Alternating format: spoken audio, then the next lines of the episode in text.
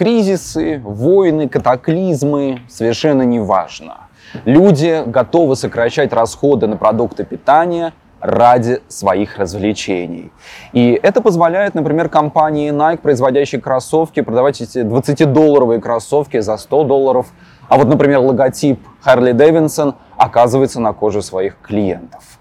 И действительно, статистика показывает, что россияне все меньше тратят деньги на продукты питания и все больше тратят деньги на кинозалы, на рестораны, на кафе, на развлечения, на какие-либо путешествия. Ну вот, э, по данным Росстата, на 2023 год россияне увеличили расходы на гостиницы и рестораны на 2,4 пункта, на организацию отдыха и культурных мероприятий на 0,6 пунктов, а вот на продукты питания сократили расходы на 3,9 пунктов по сравнению с первым кварталом 2021 года.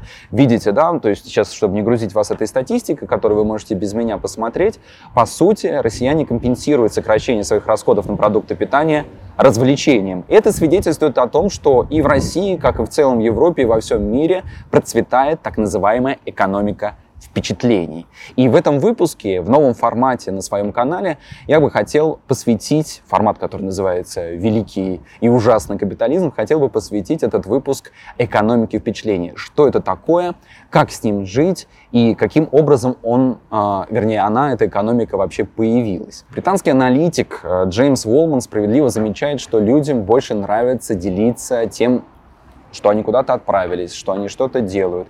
Больше, чем, например, фотографировать какую-то вещь. Ну, например, купили очки или новенький iPhone.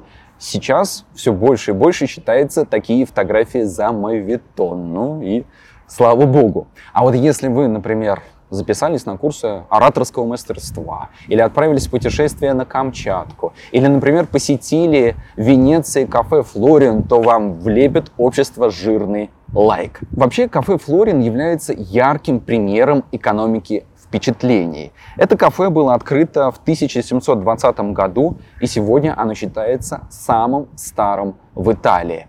Посетить кафе «Флориан» — это то же самое, друзья, что, ну, например, постоять на краю Гранд Каньона. Эм, ты ничего не делаешь, ты ничему не учишься, но самое главное твое, твое впечатление, что ты там находишься. А, туристы по приезду в Венецию спешат потратить деньги именно в кафе Флорин. Причем неважно, будет ли там вкусный кофе или там будет вкусный десерт. Кстати, если вы посмотрите, например, отзывы на Яндексе или на туристических сайтах, англоязычных, русскоязычных, то вы встретите там неоднозначные отзывы по поводу кухни, но будет в большинстве своем, конечно же, большой восторг от того, в каком месте они оказались, как оно выглядит, вплоть до того, какое восхищение вызывает туалет. Почему? Ну, потому что, в общем-то, люди хотят разделить столик с такими людьми, как королева Елизавета II, Мартин Скорсезе, Венди Уорхол, Пруст, Гёте, Казанове, Ницше, Чаплин, Мане, Хемингуэй, Стравинский и, конечно же, Иосиф Бродский. Вот. Флориан – это в высшей степени кафе, ставшее знаменитым в 19 веке. Все, все фигуры интеллекта, литературы и так далее, и так далее, и так далее, мира, из всего этого мира, 19 век, они все, ага, замечательный русский оборот, э, э, они все здесь дневали, ночевали. Например, чашечка двойного эспрессо в кафе «Флорин» будет стоить для вас полторы тысячи рублей.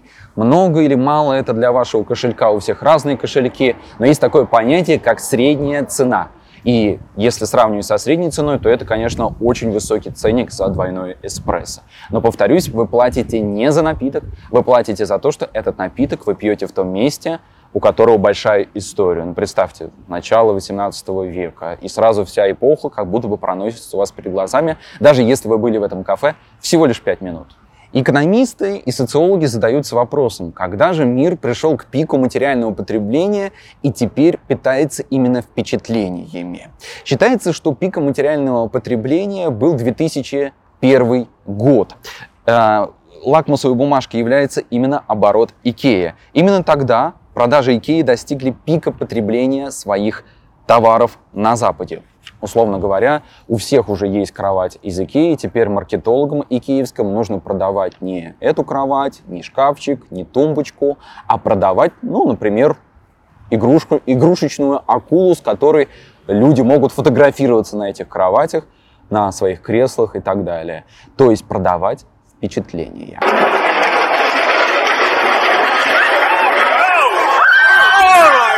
Получается, философ Бодрияр, который сказал, что взрыв Всемирного торгового центра является новым знамением для нас, и то, что мы будем жить теперь в новой реальности, ну, подтверждается именно фактом того, что экономика впечатлений теперь царствует в нашем обществе. Так и живем. Лучший день в моей жизни. И правда самый лучший, как и вчерашний, и завтрашний, и все остальные дни.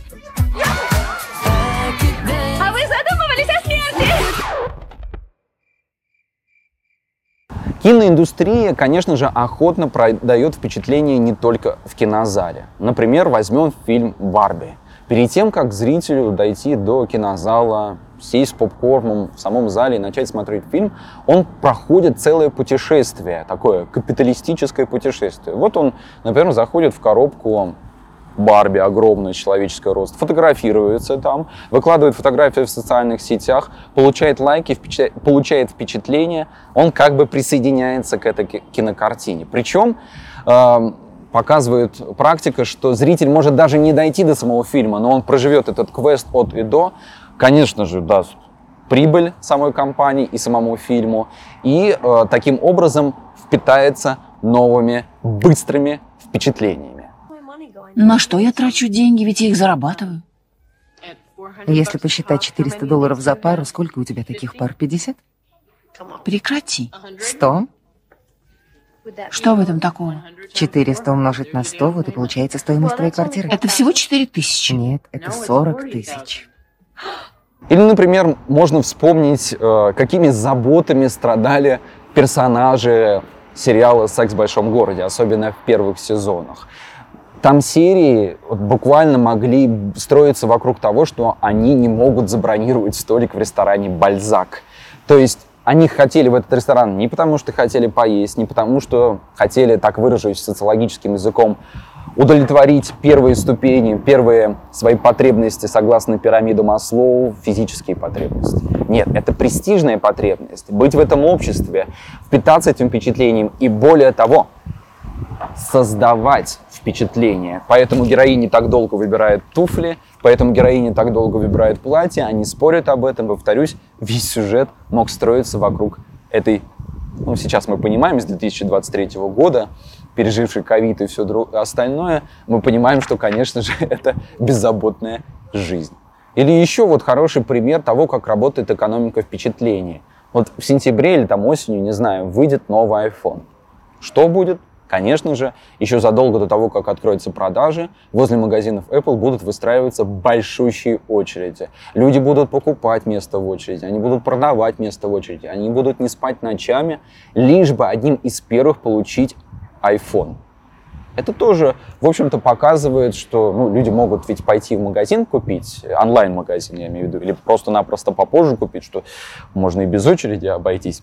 Нет, нужно купить не только вот этот аппарат, да, на котором ты будешь делать селфи, но и быть одним из первых, кто прикоснется к этой вещи. Все эти примеры, о которых я сказал, про кафе Флориан, про Гранд Каньон, про путешествие на Камчатку, про ораторское мастерство, про новенький iPhone или, например, про найковские кроссовки Jordan, например, компания Nike – и вот еще скажу такую вещь. Они ведь начали, а, когда выпускали кроссовки с джордановские кроссовки, так называемые, извините, я не особо в них разбираюсь, нет у меня низкого поклонства перед кроссовками Nike, так скажу, но они подписывали каждый кроссовок, а, нумеровали его, то есть таким образом человек понимал, какой по счету с конвейера кроссовок ему достался. Это тоже касается впечатление. Вот, меня там шестой кроссовок, ты точно понимаешь, что там после тебя еще тысячи, и ты как будто бы уже какую-то привилегию имеешь. Это тоже, в общем-то, знак того, как работает экономика впечатлений.